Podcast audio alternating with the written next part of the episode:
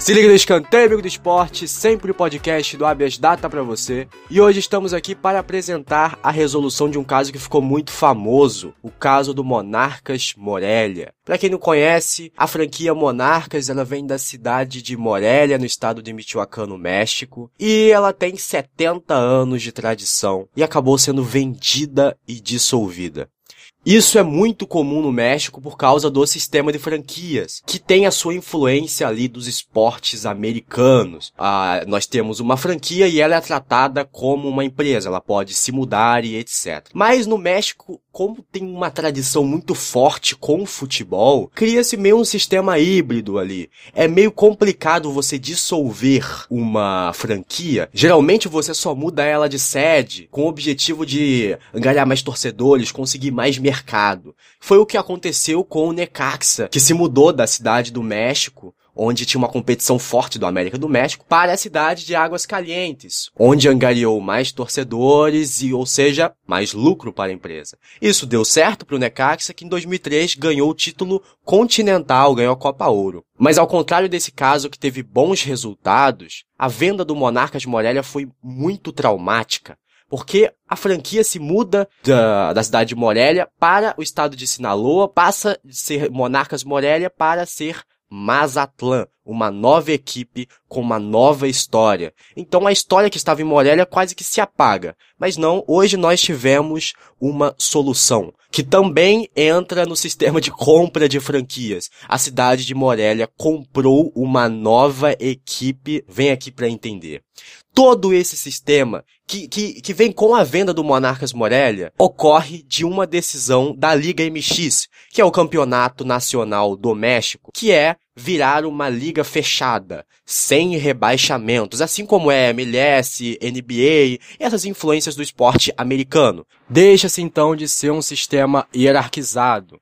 A Liga MX vai ser a principal atração do futebol do México, vai atuar como uma entidade forte, mas ela não vai se comunicar com as outras formas de futebol que tiverem no México. Então abre a criação de ligas independentes e uma liga de base, que vai ser essa onde o Atlético Morelia vai jogar, para a criação de novos talentos e aperfeiçoar o principal produto do México, que é a Liga MX. Então, ao invés de um sistema híbrido que era antes, seria já um sistema completamente fechado de franquias. E com isso, uma vaga nessa Liga MX tem um efeito muito forte. E você tem a garantia que você nunca será rebaixado, independente da sua campanha.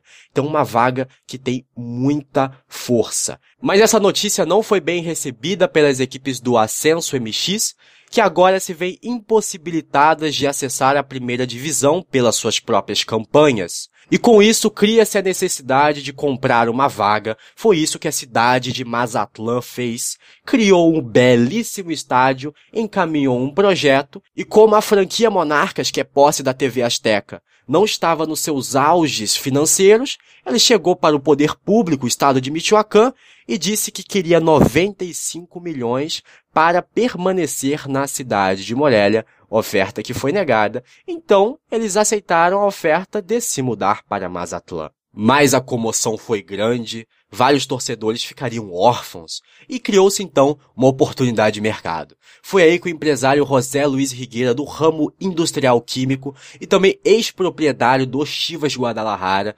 ofereceu para a cidade de Morelia uma franquia e assim então, hoje no dia 26 de junho está criado o Atlético Morelia para ser a ressurreição do futebol de Michoacán mas então, José Luiz Rigueira ainda teria um, uma, uma, um comprometimento, que é comprar uma equipe na Liga de Desarolo para dar a vaga a esse novo Atlético Morelia.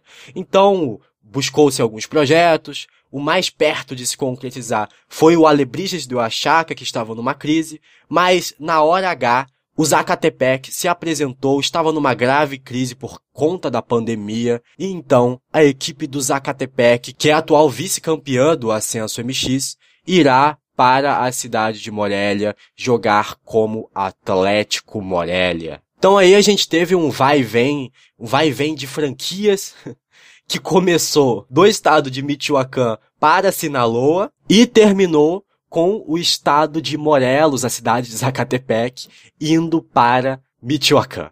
Então quem ficou refém foi estado de Morelos, que agora tem um belíssimo estádio sem uso. O Zacatepec é bicampeão nacional, lá na década de 50, é uma equipe com forte tradição e que infelizmente até agora, por enquanto, está extinta até novamente ter outra vaga e etc, etc. É a dança das cadeiras das franquias mexicanas. Mas toda essa história mostra muito como o ascenso entrou em crise depois desse anúncio de que não poderá ter mais a vaga na divisão principal. Várias equipes podem sofrer com isso e ó, a gente também pode fazer um podcast sobre isso. Para a Liga MX, no sentido de mercado, foram bons movimentos, porque Mazatlán fica mais ao norte, numa região que não era tão explorada, a Liga MX é muito concentrada na cidade do México. Então, a cidade de Morelia é muito próxima também dessa região, movendo para Mazatlán fica algo mais ao norte, melhor distribuído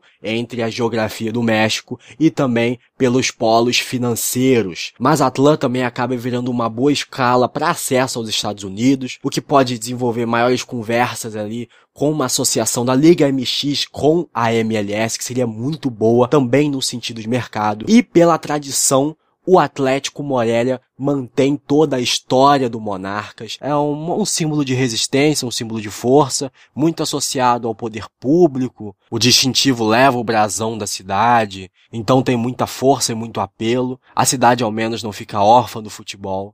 Mas Zacatepec e o estado inteiro de Morelos acaba ficando na mão. Então ficamos por aqui, meu amigo do esporte. Não se esqueça de seguir o nosso podcast toda sexta-feira aqui para você. Volta para conferir, hein? Tô te esperando. Até o próximo episódio. Nos vemos no próximo podcast.